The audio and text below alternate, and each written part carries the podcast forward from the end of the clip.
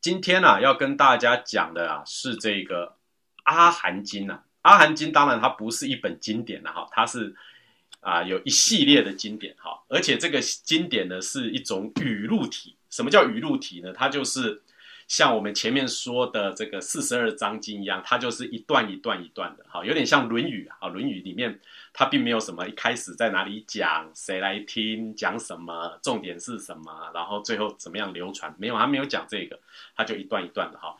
那其实今天哈，原始佛教与阿含教典啊这一部分呢，要带大家看阿含经啊，最主要的观念就是要分开一件事情，就是我们常常说佛教的教典啊，有有这个大圣跟小圣的分别，佛教教义有大圣小圣的分别哈。那这个。这个问题呢，呃，我们常常听到。那我们都知道，我们大部分的佛教徒都说我们是大圣佛教徒哈，尤其是中国佛教徒都说，哎，我是大圣哈。这个大圣啊，英文叫这个叫做马哈亚纳啊，摩诃眼啊，摩诃眼。然后呢，小圣啊，叫做希那亚纳，希那亚纳是小圣，小车子的意思。马哈亚纳大车子哈，那听起来好像大圣比较厉害哈，小圣比较差，而且我们常常听到人家说啊，说这个佛教里面呢，大圣佛教啊，讲的是自度度他，自化化他，菩萨行哈，那小圣呢，自了汉啊，就是说自己呢能够解脱，不受后有啊就可以了啊，并没有管到其他人，有有有这样的一个说法了。事实上这样对不对呢？啊，其实不对哈。我们今天呢讲完这一个这一个啊阿含经的这个导读之后，我们弄懂了之后，大家就知道阿含经里面告诉我们的教义啊，跟大乘佛教呢，其实中间可以融合的哈。我这个讲义呢，算是我想了很久，慢慢慢慢才得到的这个结论哈，就是说，其实原始佛教跟大乘佛教之间的关系是这样的密切，它本来啊。就是原始佛教是佛讲的根本法，然后慢慢的扩大。那当然了，现代哈很多的这个很多的学者啊，会去考据说佛教到底啊怎么样的怎么样的内容呢才是佛说？现后来就慢慢研究出来，他们说啊，很多学者啊，佛教学者说啊。最初佛所讲的法呢，其实就是只有原始佛教，也就是我们的这个小乘法啊，就小乘法，或者说这个这个根本佛教啊。等一下，我们也把这几个名词跟大家讲一讲。他说，只有这些东西，其他的呢都是后面的人加的。你哇，这个很可怕啊！这以前有曾经有一段时间啊，佛学界里面呢，大家都在争论一件事情，就是什么呢？就是。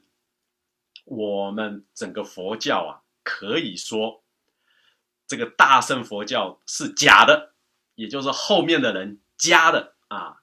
佛只讲了原始佛教的部分哦，也就是阿含这一部分，其他都是后面的人加的。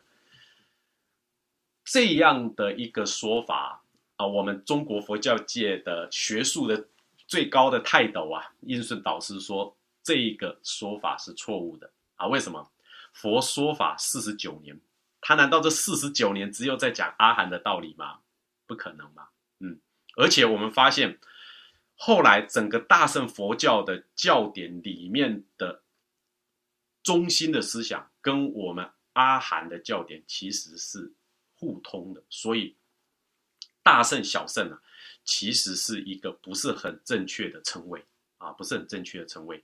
那后来的佛教学者说啊，这两个不一样，哈，这两个有差距，这两个其实我觉得这个东西呢，不能够拿来做判别。那我们今天要讲到阿含经哈，阿含经啊，我们一般呢，呃，在中国佛教界里面，大家读的比较少啊，因为一开始说啊小乘法哇，大家就不念了哦。那阿含经的东西就放在那边。那事实上，小乘佛教呢？我们又叫它原始佛教，也就是说最早期的佛教了哈。最早期的佛教，事实上，佛教一开始在弘扬的过程里面，我们最常看到就是阿含这一部分。好，而且甚至于呢，在南传的佛教里面，他看到的整个都是阿含经的这个范围。我们有，我们知道我们现在有大藏经嘛，哈，像这个大正藏。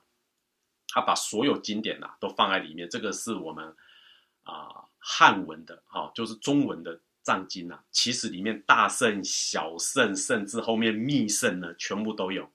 可是大家要知道，那个南传的佛教啊，就是像泰国他们小圣的佛教里面，哈，就我们现在说的小圣佛教啦，就泰国的这个原始佛教里面。他们的教典呢，几乎都是以《阿含经》的教诲为中心，《阿含经》的内容为中心哦。那在西藏这个地方呢，他们有很多是所谓密教部的，那是晚期的大圣的发展。那他们的就是藏文的大藏经这部分很全，南传的大藏经这个原始佛教的教典很全，可是。所有的教典都很全的呢，就是全世界最喜欢翻译的啊，整理最多佛经的一个民族啊，就是汉民族的，就是用中文记录下来。所以这个我们从这个华文的藏经啊，才能够看到整个佛教的全貌。那在这里面，我们说有一个有几个名词，根本佛教哈，根本佛教就是佛当时。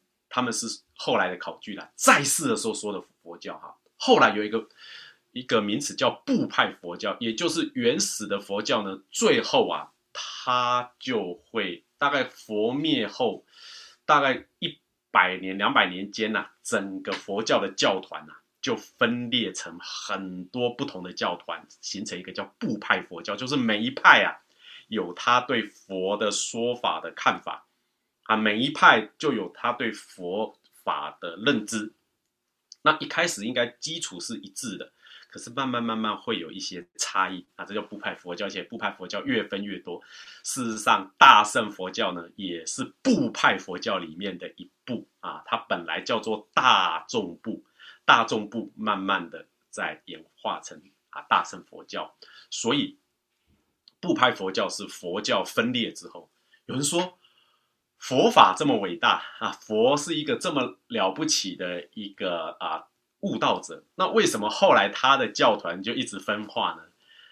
因为我们说成住坏空嘛，佛自己讲的很清楚。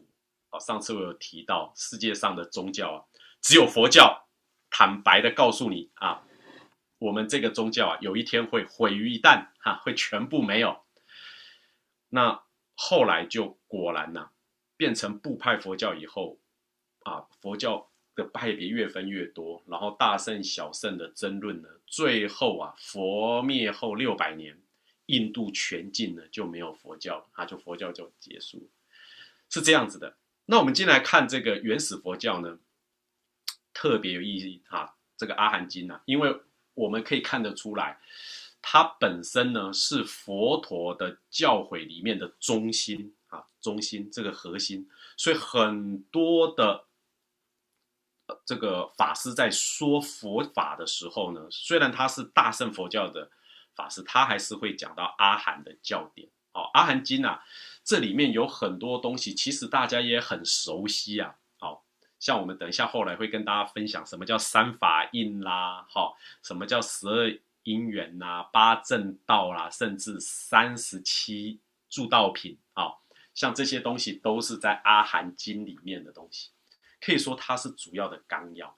而且我们常常说大乘佛教是讲空啊，有人说大乘佛教讲空真空哦，然后小乘佛教讲讲的是妙有啊，所以真空妙有是讲有的，其实不是的啊，所有佛法都指向空。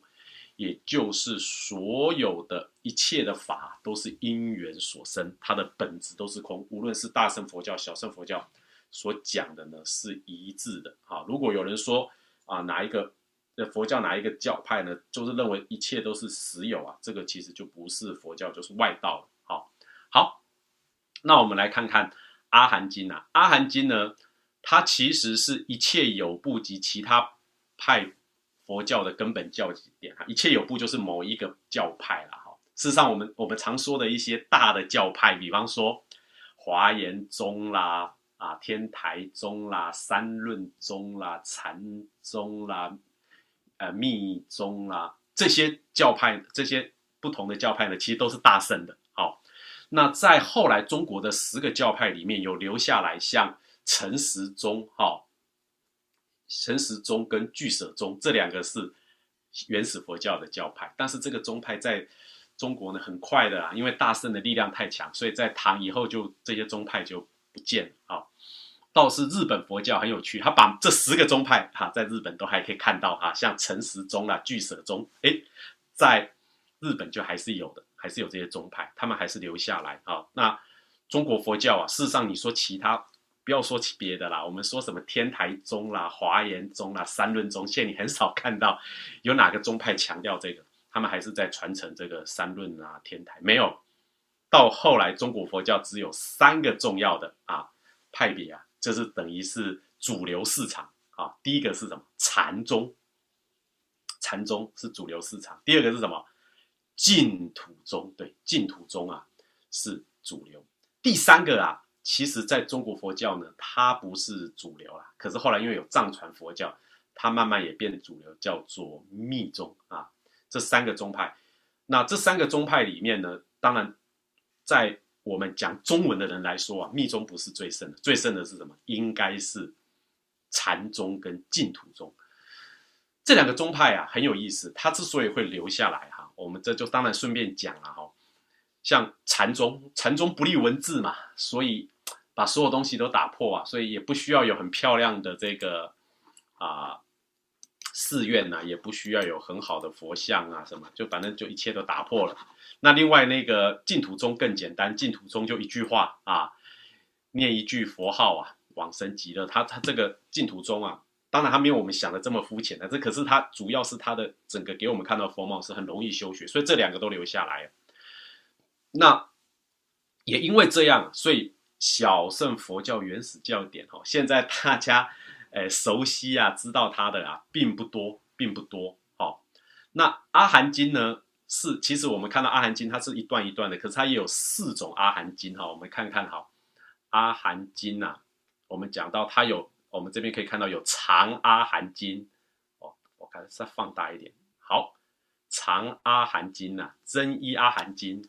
中阿含经跟杂阿含经这四部分，啊，其实这四部分呢，在南传的藏经里面，大家都可以看到。但是这里面保持的最全的是华文的汉文的藏经，哈。佛教啊，如果没有中国把它吸，古代中国把它吸收进来，变成一个啊，从外来而慢慢内化成本土的一个宗教的话。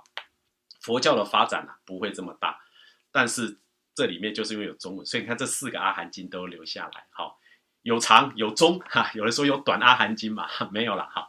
长阿含经、中阿含经、真阿含经跟杂阿含经。好，那这里面的这个四个阿含经呐，它本身呢，它有特殊的意义，它叫做四个悉檀哦。悉檀呐，悉就是普遍的意思啊，悉檀呢。谈是谈的意思是布施啊，布施。那其实它合起来的意思啊，我们是翻成叫做成就了。好，在《大智度论》这本书里面就讲到阿含经的四个西谈啊，四个西谈。《大智度论》这本书呢，我们在下次讲到讲到这个般若经的时候啊，般若经哈，我们说大般若经的时候，我们会讲到《大智度论》这本书，《大智度论》是。来说明讨论这个啊大般若经的书，那这是大圣的这个经典喽，大圣的这个论点。可是里面就有讲到阿含啊，我们说大圣的论点里面讲到的这个四个阿含经呢，这四种阿含经呢，他把它做分别，也就是说，它这四种呢能够达成的成就啊有不同哈。第一个长阿含经叫做世界西谈。什么叫世界西谈呢？就是要跟我们这个世间呐，能够发生这个因缘的和合，也就是说，他要顺应这个世界啊，世界的这个解释这个世界啊，这个叫做长阿含经。那它的重点在吉祥悦意，也就是说，读了以后心情很好啊，很吉祥。这是长阿含经呐，哈，这个他要达到的成就。那真一阿含经呢，叫做满足需求，又叫做各个为人需求。什么叫各个为人希谈呢？各个为人希谈是什么意思呢？就是说，真一阿含经呢，它要满足需求，也就是说，真一阿含经啊，它是要针对每个人个别的差异，它的不同啊，它来讲的。我们前面讲到《法华经》哈，观世音菩萨普门品，观世音菩萨很厉害啊。你应该是以什么样的身份呢而被得度？他就现那个身来度化你哦。你要你是一个以王啊王族的身份的人，他就变成一个王族的人来度化你，因为你比较容易接受嘛。好，不同的人呐有不同的需求。我们说佛陀开的是百货公司，里面什么都有。那你如果啊。有这种需求的话，我就用这样的法呢，让你比较容易学习。然后最后，当然核心还是指到佛法的中心哈。所以其实这今天这个课讲的阿含经呢，其实是佛法的正中心。好，等一下我们会讲到内容的时候会来谈。所以这个是真阿含经。那另外中阿含经呢，它是要破斥犹豫啊，它叫做对治西谈。什么叫对治呢？针对众生的贪嗔痴啊，贪嗔痴，每个人呐都有这样的问题。如果你无贪无嗔无痴啊，那你成就就很快了哈，不但很快，而且还有还有钱找啊，你就是成佛有余啦。那可是，一般的人呐，贪嗔痴是很难的对治破解，所以他有对治西谈啊，就是能够针对你的问题呀。去做对峙，那他这个是中阿含经，他的整个希望能够成就的部分。那杂阿含经呢？哎，所以啊，它叫做显扬真义，就是第一义西谈。第一义是什么？就是最高最上的法，哦，进入到佛陀的波罗实相的智慧里面。所以杂阿含经呢是最高的啊，他讲到在阿四个阿含经里面讲到。佛陀的真正的智慧在这里。有人说，那就讲《杂含经》就好了，把佛陀的智慧讲完。但是哦，佛很很慈悲啊，他知道有些人自己的习性都打不破，要进入到高的智慧不容易，所以他有《中阿含经》来对治、破斥你的犹豫、破斥你的贪嗔痴等烦恼。那他知道的每个人的啊习性不同。每个人的根气不同啊，每个人的出身不同，每个人的生命经验不同，他就有真一阿含经呐，来针对每个人的不同，他就来做你能够满足你的这个法，而且他知道我们这个世界呢包罗万象，他要跟这个世间法呼应，所以有长阿含经。好，这是四种阿含经的差别好，那当然后世的后世的这个呃佛教学者，他会发现啊，不同的部派他们都有自己的这四个阿含经啊，内容会有一点差异，但基本是相似的。好，讲到这里啊，就讲稍微介绍一下阿含经啊，那我们就来开始来看原始的佛教，也就是以前我们说的小乘佛教。我希望现在我们用原始佛教来讲，好，也就是说。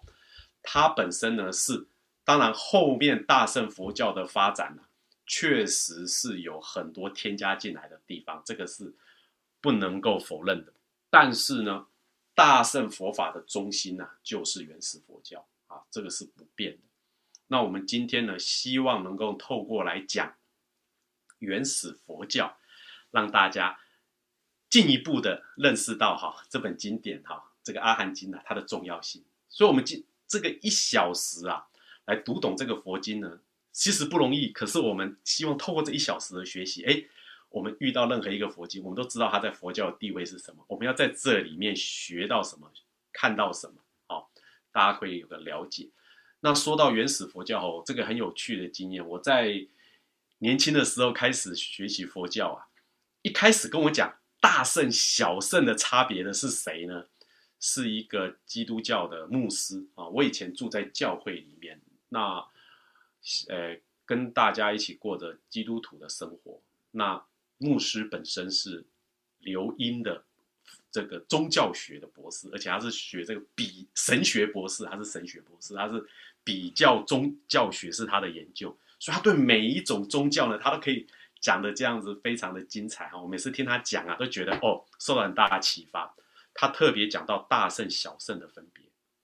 那大圣佛教哦，它有菩萨行，对不对？好，有各种的呃不同的佛的力量，这个是大圣佛教。那原始佛教、小圣佛教呢？它讲的是个人啊的修行，而且讲的清清楚楚、明明白白。哦，它不讲什么菩萨的。在原始佛教里面，只要讲到菩萨，我上次讲过，就是指一个人，就是还没有成佛的本师释迦牟尼佛。他就是菩萨哦，一讲到菩萨就是他，所以在大藏经里面有一个叫做本源部，里面有很多的本生经啊。本生经讲的是谁？就是菩萨，就是释迦牟尼佛未成佛之前的每一世每一代的故事。所以在原始佛教里面，他不强调菩萨的法，也不讲你没有看到那些大菩萨。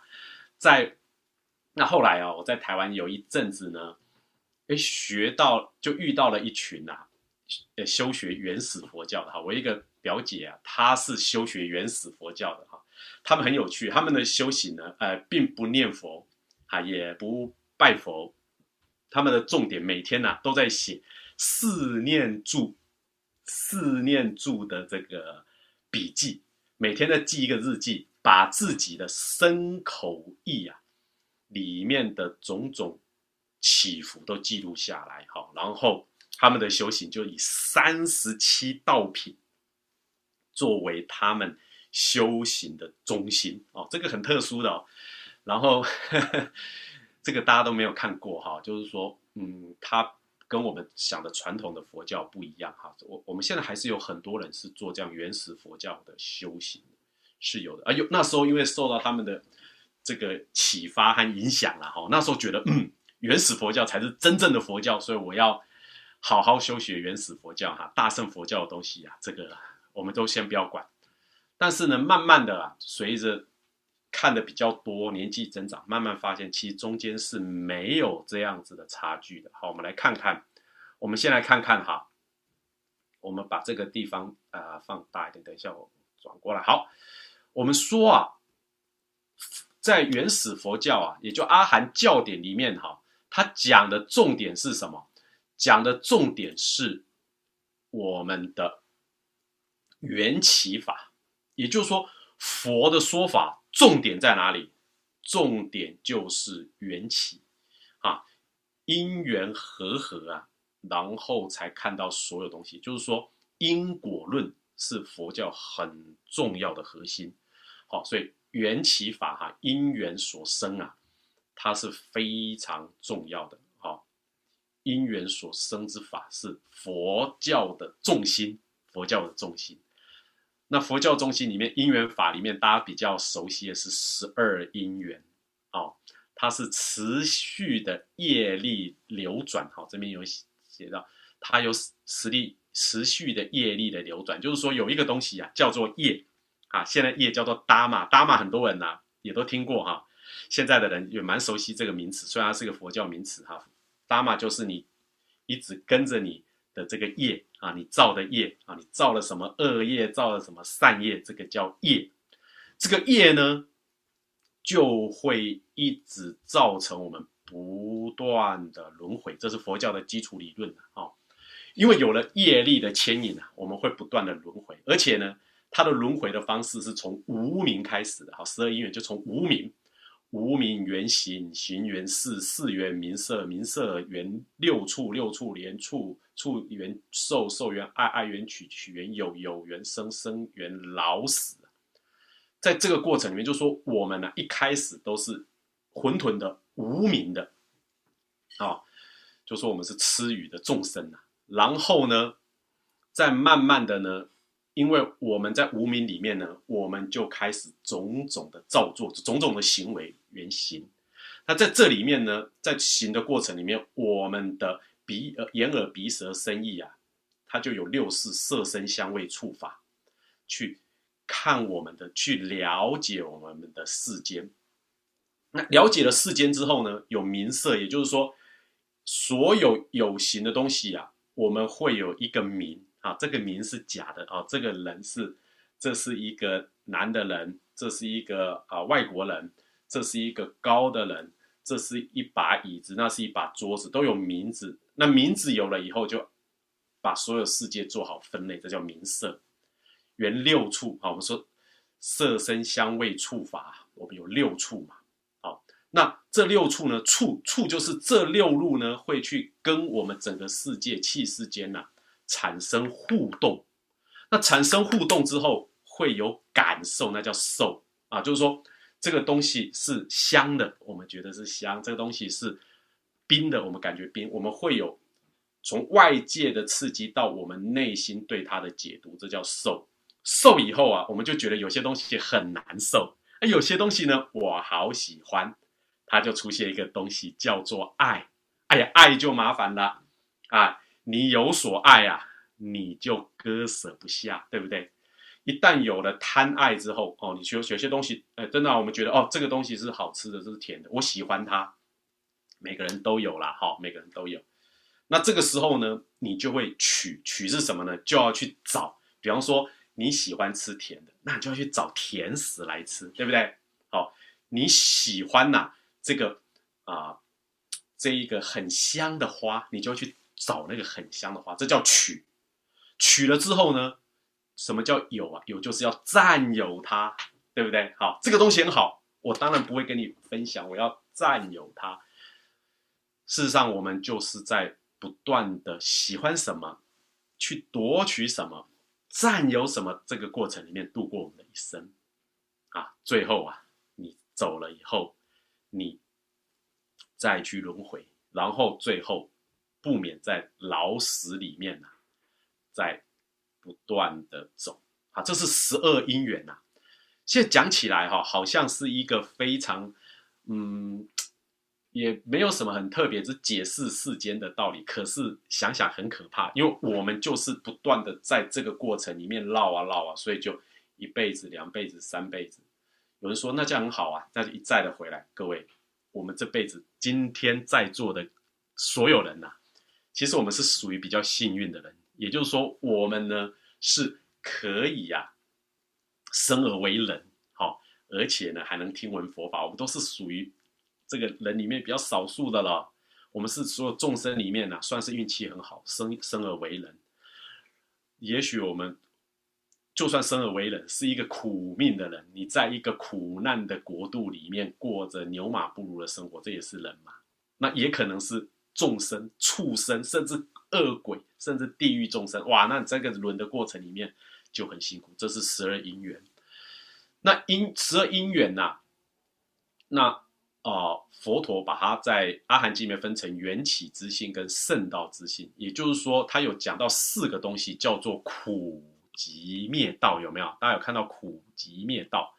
苦集灭道啊，这个这四个，在我们看来呢，它这里面缘起的知性是生，呃，是苦集哈，苦集，然后它是生，然后灭当然就是灭，然后。道就是道哈，这个苦集灭道啊，又叫生灭道这三个方面呢。前面苦集啊是世间的因果，好，呃，这个苦呢就像是一种病啊，那集就是病因，对不对？我们会生病，为什么啊？比比方说我们感冒，感冒它病因是什么？病毒引起的，那个感冒就是苦，疾呢就是病毒啊，苦疾灭呢？是病好了，消灭掉了。好，那要灭之前呢，我们要有道，我们要根据道才能够把这个苦能够灭掉。那个道就是药，然后灭就是病。所以苦疾灭道啊，就是病。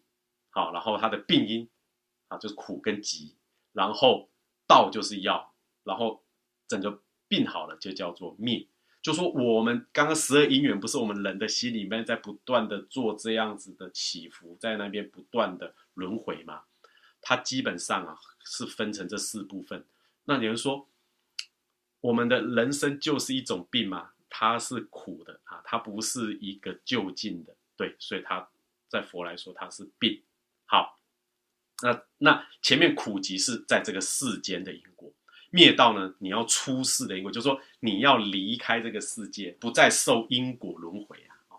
在佛教来说很有趣，他认为不是只有人是因果轮回，所有众生都因果轮回，甚至于比我们人高的，像阿修罗，像天哈六道嘛，天、阿修罗、人，对不对？那下三道就是什么？六道里面下三道，像这个呃畜生、恶鬼，然后地狱啊。这个里面无论你哪一级，是就算比人高，最后还是要轮回。包括天，天就是我们一般说的神呐。佛教认为神，神呐，当然比人高多了，比人强多了，他的寿命长多了，能力广多了，他的快乐比我们人多多了。可是神到最后怎么样？还是要回来轮回，那没有办法，我们人就是活在世上，不断的在轮回中，那怎么办呢？我们就要有苦集灭道四个程序啊，来把我们的这种轮回的这个循环能够打断啊，这叫苦集灭道，苦集灭道啊，知道他是有些人哈，连这个是苦都不知道哦，啊，我们活在世界上哈。这其实就是苦啊，因为任何人都脱不了十二因缘这样的牵引啊，生老病死，所以我们说有八苦嘛，八苦啊，这个一直一直轮回不断。有些人连他我们所在的是苦都不知道，都不知道自己有病，怎么会去找病因？怎么会去找药？怎么会病好？是不会的。好，这就是因缘法。那因缘法里面，我们特别讲到，在实行能够把因缘。里面就是这个苦的这个因果呢，能够消灭掉，能够出世间有八个重要的行为，哈，就是实践上有八个，就是所谓的八正道：正见、正思维、正语、正业、正命、正精进、正念、正定。好，正见，正确的见解啊，对什么东西正确的见解；正思维，见确正确，然后你去思维以后呢，能够把它的真正的实相能够想出来；正语。讲话哈，我们的言语啊，必须是诚实而正直的。业，我们所有的造作啊，都是要做善业而不犯恶业，这个是正业。正命呢，就是说我们要养我们的身体，我们做什么职业咯？这个是要符合正道的职业。正精进，我们努力的方向要往着脱离三界不受后有啊这个方向走。方向不对，很努力，就是往地狱啊拼命的冲。所以邪有精进，有邪精进哦，还有正精进。邪精进是什么？往坏的地方去冲啊！天堂有路你不去，地狱无门闯进来。那个闯进来的人就是什么？邪精进嘛。他很精进，可是方向错误，所以我们要正确方向的精进。正念，我们的心念呐，必须要正。那还有一个是正定。就是说，我们必须要修定法，定法啊。我们后面会讲到戒定慧三学啊。好，那在这里面呢，我们要来讲三法印。三法印，呃，很多人都说哈，佛教啊，佛教有很多不同的解释。那有人把这个问题去问佛啊，说什么是佛教嘞？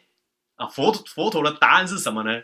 啊，权威的答案呐，告诉你啊，权威的答案。就是权威的答案，就是告诉我们说啊，他是佛自己亲口说的。他说：“诸恶莫作，众善奉行，自尽其意，是为佛教。”啊，就是说什么样的恶呢，都不要做；什么样的善呢，都要努力去做。哎，前面这两句啊，就跟所有宗教都一样啊。但第三句开始比较特殊，叫做“自尽其意”，就是。重点在这个自，自就是你自己了，自己来亲近你的意，就是你的心呐，不要靠别人哦，不是他尽其意，不是神尽其意，更不是佛尽其意，是你自己。所以佛教的重点，第一个要靠自己，第二怎么样？你要得到亲近，这是佛来要靠自己来来讲我们佛教的重点在哪里？那除此之外啊。佛陀还提出了三个法印，就是说，你常有人说这个到底是是不是真正的佛法？这个是是不是呃假的佛法？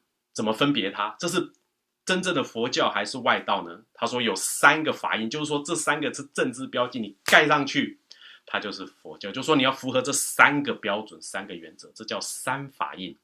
在原始佛教里面，我们讲到有三个法印，叫做诸行无常、涅盘极尽、诸法无我，诸行无常，所有的一切呢都是无常的，没有恒常的，都是不断变化的，没有永远的啊！这这是第一个。如果你今天讲一个法说，这个法千秋万世，直到永远，那个就是外道，不是真正的佛教。涅槃极尽，最后的目标呢是要脱离三界，是要不再轮回。如果不是这样的话，这也不是佛教。好，第三个，诸法无我，也就是说，在所有的佛法里面呢，要把我这个观念能够打破，要能够进入一个空的世界，这个才是佛法。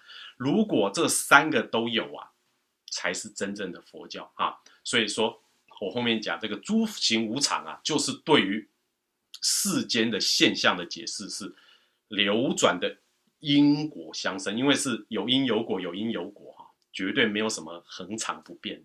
然后涅槃极尽呢，是环灭的因果极灭终极目标了，就说我们学佛的终极目标。那诸法无我是什么呢？是我们说人的本质啊。人生的本质是什么？要证悟空性，空性啊，就是一切都是空的。那这个，这是大乘佛教，尤其是初期大乘佛教最强调的是什么？是空性。所以，大乘佛教空性啊，这才叫做诸法无我。好，这才诸法无我。好，那么我们再来看呐，我们再来看，我们有。有六呃，我们有这个界定会三学哈，在这个阿含经里面哈讲的重点呐，里面一个非常重要的部分是讲到界定会三学哦。对，再讲一下前面那个三法印呢，是我们很重要的一个东西，它是呃我们佛教作为检验是不是真理的标准。好，脱离这三个的。跟这三个违背的就不是佛法，这个是我们要注意的。那我把这个列出来呢，是要告诉大家，你看他最后诸法无我跟大圣的空性是一致的。事实上，所有后来发展的所有佛教的这些发展呢，都是根据这个中心的原则。好，那在修学的过程里面呢，在阿含经里面强调的是三无漏学啊，三无漏学界定慧。界定会，然后它有很多的细则，这个细则啊，在阿含里面就有三十七道品，哦，三十七道品，我们常听到三十七道品，事实上它是在，它并没有特别列在一起哦，三十七道品一是什么，二是什么？可是我们看发现，在整个阿含经里面有很多不同的这个修学的这个啊方式，有不同的我们要能够。正悟佛法的一个啊分类，所以我们有三十七道品。好，这里面有四念处、四正勤、四神足、五根五力、七觉分、八正道啊。我们呃后面来跟大家分别说一下。但是我要讲的是，它分别呢是有些是定学啊，其实这大部分都是跟定学有关；有些是会学，有些是戒学，所以戒定会三学啊。分别在三十七道品里面去把它完成。戒就是我们的行为的标准，行为的标准叫做戒。定呢，就是我们心理的素质的一个训练哦，心理素质的训练。慧呢是智慧，也就是说，戒跟定啊是一个 fundamental 一个基础，在这个基础上最重要的是要能够。得到智慧，这是界定会三学啊。可是这样讲呢，会比较抽象，所以在阿含经里面有三十七道品，每一个都讲得很仔细。我们如果跟着这样做，一步一步做，就会达到界定会圆满的目标啊。这个是这一点。那界定会啊，大家看看，在六在大圣的波罗部里面啊，它的行为标准呢，它有分成六个，叫做六度啊，又叫六波罗蜜，有没有？六波罗蜜啊，是布施、持戒、忍辱、精进、禅定、般若，这正好呢，也符合戒定慧这三学啊。戒学当然布施、持戒、忍辱、精进都是戒学，定学里面有精进跟禅定，那慧学有精进跟般若。大家可以看到，六度它也是在阐释说明三无漏学戒定慧，三十七道品也在阐释说明界定会，可是重点都在戒学、定学、会学，所以大乘佛教、小乘佛教，或者是后来的佛教跟原始的佛教，它其实所讲的重点是非常的一致的，好一致的，这个是。我们要讲到这一个啊，《阿含经》呐，它里面的内容到底《阿含经》讲什么？哦，当然，《阿含经》里面的内容很多，篇幅很大，可是它里面的整个纲要啊，就是在我这张讲义里面呢所说明的。我们今天讲的，那我们来看看三十七道品好了哈。三十七道品啊，因为我们时间有限，我们没办法一个一个讲，但是我们可以大方向的来讲哈。先看看四念住哈，四念住呢，我们说是四种内心的态度，使得心念集中，防止杂念妄想升起，以得真理。好，就是说在修学的过程里面，佛陀要先你的心呢，要要停住在哪里？要停住在这个身受心法四个念住里面哈，观身不净，观受是苦。观心无常，观法无我，这是四种内心的态度。这个叫做四念处。那四念处啊之外呢，这是内容，我们内心嘛。那外面的行为有四个标准，叫四正勤。未生的恶法就不要，就没有做的恶业不要做了。已经做的呢，要让它停止。还没有生的善法啊，要赶快令它出生。那已经有的善法要让它增长，这个叫做四正勤。这一个是内心的基本态度，一个是外在的行为指标，一个就是四念处，一个是四正勤。那四正勤之外呢，还有更细的这个行为的分类，叫做八正道。前面也有讲过哈，是八个重要的，我们平常在在我们修学过程里面，平常的八个重要的啊分类，就八正道，八件重要的事情，它是。跟四正勤有关的那四念处呢，它又可以展开叫做七觉知啊。好，这个叫做念觉知、法觉知、精进觉知、喜悦觉知、清安觉知、禅定觉知啊，等舍觉知等等。那这个是七觉知啊，是修习止观注意事项和感受。我们刚刚不是说这个四念住是对内四正勤，对外嘛？对外的，因为四正勤再扩大变成八正道，这是。我们外在的表现，内心深处呢，除了四念住之外，我们要发展七觉知啊，就是我们在做止跟观这两件事情。在佛教里面啊，强调止跟观。啊，止是什么呢？止是不动。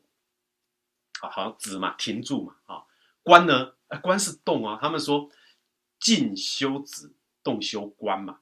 啊，就是我们在我们日常生活里面。一方面能够能够做到禅定，心不动；二方面呢，要如实的去观察我们外界的世界跟我们的内心，这叫止观。那这止观里面，它有七个很重要的呃修学的一个标准，就是七觉知。好，这个跟内有关的。那有内有外啊，这是我们说这这这这呃前面七觉知、四念处、四正勤、八正道。那可是它的基础是什么呢？基础哈是叫做五根五力啊，哦，五根修学佛法的根本，哦，信、勤、念、定、慧，这是四个我们的啊基础啊。然后五力呢，就是把这个五根能够充分发挥的实践的力量，这叫五力。然后他们推动他们呢，有一个精进的基础，叫做四神主。哦，当然，这个我们今天没有办法全部一个一个拆开来讲，但是把这个里面呐全部都做完之后呢，他就可以最后成就菩提了。这个是三十七道品啊本身的原意。那三十七道品，我们知道我们在修学的过程里面啊，经常的来提到。那事实上，这个其实看起来名相很难懂，可是说出来啊。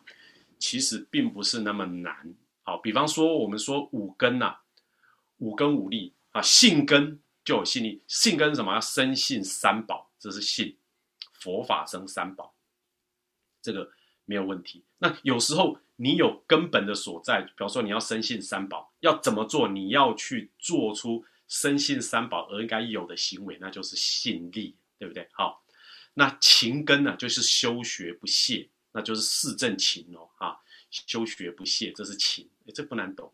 念呢，要意念正法，也就是指四念处，因为我们刚刚说的四四正勤是外在的，四念处是内在的，勤是外在，我们要做的时候要勤。那对内心的内心要意念的正法，这叫念啊。那定没有问题，是禅定啊。慧要开发智慧，好，这是五根五力，所以其实说起来也不是这么的难懂。那四念祖是一个动力啊，四神主是一个动力，又叫四如意主。什么动力呢？精进的动力。第一个叫做欲神主，就是欲得见到我们哈人这个特点。刚十二因缘里面讲到，人都会怎么样？都会想要去取，要拿，这个是要抓在手里面。那佛说啊，你要抓在手里面的是要抓什么呢？就希望能够抓到真正的道。所以欲得见道是欲神主。然后勤神主是精进习禅啊，就是说专心。那心神主啊，就是心神要专一。观神主要正确的观想。其实这个观想哈，我们常说在佛教里面会提到这个止观。刚前面讲止观嘛，这个观很重要。你说我们人都不想哈，有人说我们说禅定，禅定是不是到最后什么都不想就叫禅定啊？那不叫禅定，那叫做一块木头啊。你的桌子也不会响。椅子也不会想，那他们每天都在禅定啊。事实上不是的，是我们的心能够汇聚在一个地方，心念在一个地方，然后从这里面呢去观察我们的内心，那叫做观想啊，是这样。所以那所以我们这样来看整个整个三十七道品啊，它其实是蛮素朴的，也就跟我们的原始佛教阿含教典一样，就是说它其实是。没有很花俏的一些思维它就是实实在在的基本功。很多人练功夫都知道哈，我们以前看武侠小说啊，你要练那个无上的神功，不是一天两天练出来，你要从基本功啊慢慢累积出来啊，慢慢累积出来，最后哎，有一天忽然间通了，那你就能够练成无上的神功。可是如果基本功都不够，也就是说你在阿含教典里面的教义呢，你都没有办法掌握，然后你一直说你要证得大圣法，你自己都没有办法自度，自己都没有办法帮自己求得解脱，那想要帮任何的人去解脱啊，我们上次说的自度度他，自化化他，像这样子的菩萨行，如果你自己也很烂。你要怎么帮人家成就？是做不到的嘛。所以阿含教典是基本功。如果原始佛教的教义你没有办法一点那个能够去深入，没有办法能够去提升的话，哎呀，那那其实啊，他这一个最后啊，想要行菩萨法而成佛，那是缘木求鱼。所以呢，在原始教典里面呢，我们应该要多用心去看《阿含经》啊。现在我们一般读诵也比较少啊，讲授也比较少啊。毕竟啊，整个华文世界、中文世界里面呢，大圣佛教的力量比较强。那可是我们读大圣经典啊，也可以。把它所有的中心内容都归到《阿含经》来看，归到《阿含经》来看。那在几年前，我就发现到，慢慢的有越来越多人呐，开始在看这个原始佛教的东西，哦，慢慢的往这边走。那像台湾也有，我也看到有南传大藏经，哈。翻成中文，不过很好玩的，跟大家讲个这个八卦。南传大藏经呐，一开始哈，它那大藏经其实是南传的大藏经，也就是巴利文的圣典。好，我们必须讲到阿含经，我们要讲一下阿含经跟我们看到的大圣经典呢，它的使用的语文呢有点不同。我们大圣的经典呢，都大部分都是用梵文写的，Sanskrit 啊，就是梵文来写的。可是阿含经呢，大多以印度南部流传为广的巴利文所写的啊，巴利文。所以在一百多年前呢，英国伦敦呢就已经有专门研究原始教典《阿含经》的一个学会，叫做巴利圣典学会。一百多年前它就成立了，研究《阿含经》的教义。巴利圣典学会，也就是说，它是以巴利语南传的巴利语来记载的。哈，那因为南传的巴利语啊，当时，当时。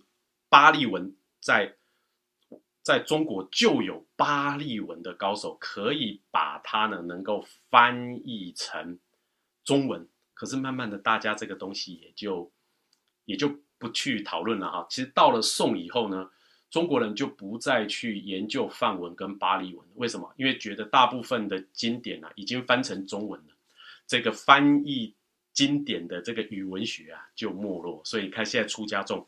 很少能够直接用梵文或巴利文去读经典的，因为觉得啊都有了就算了。那阿含经呢，就是用巴利文写的，好，它不是用梵文。那佛教圣典学会那时候，它有出版了英文的这个佛经，实际上你去看，那就是阿含经。所以在国际研究佛教的学者来说呢，绝大部分。都是研究阿含教典、原始佛教的为多，他的学术的论文的数量啦、研究的人口啦，都是在阿含教典里面。反而是后来的这个大乘佛法呢，因为大部分都在中文里面，然后中文呢的藏经呢还没有全部翻成英文啊。当然现在有在做，好像这个。在加州的万佛圣城哈法界大学啊，里面就有做所有佛经的翻译，那这个是比较特殊的。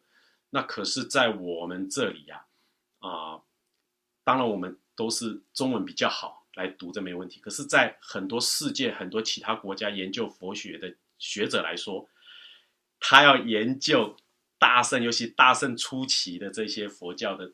教典啊，他必须要学汉文，他必须要学中文。那不像阿含经的研究啊，一百年前人家就把它翻成英文了啊，所以就很早就有英文了，所以大家就就会多用心在阿含教典上面，所以变成现在所谓的大圣的经典的研究，还是要以中文为主。那我们可能是可以研究的比较好。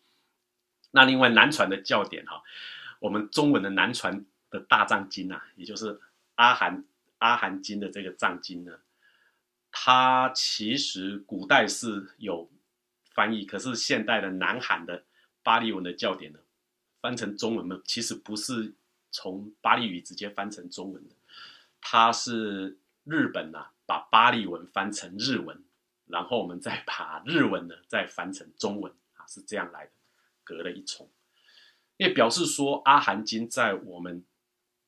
这个华文世界里面，以前就是比较不受重视的，但随着现在的所有的这些工具啦、语文啊、资讯啊越来越普及啊，我们应该可以掌握的很好。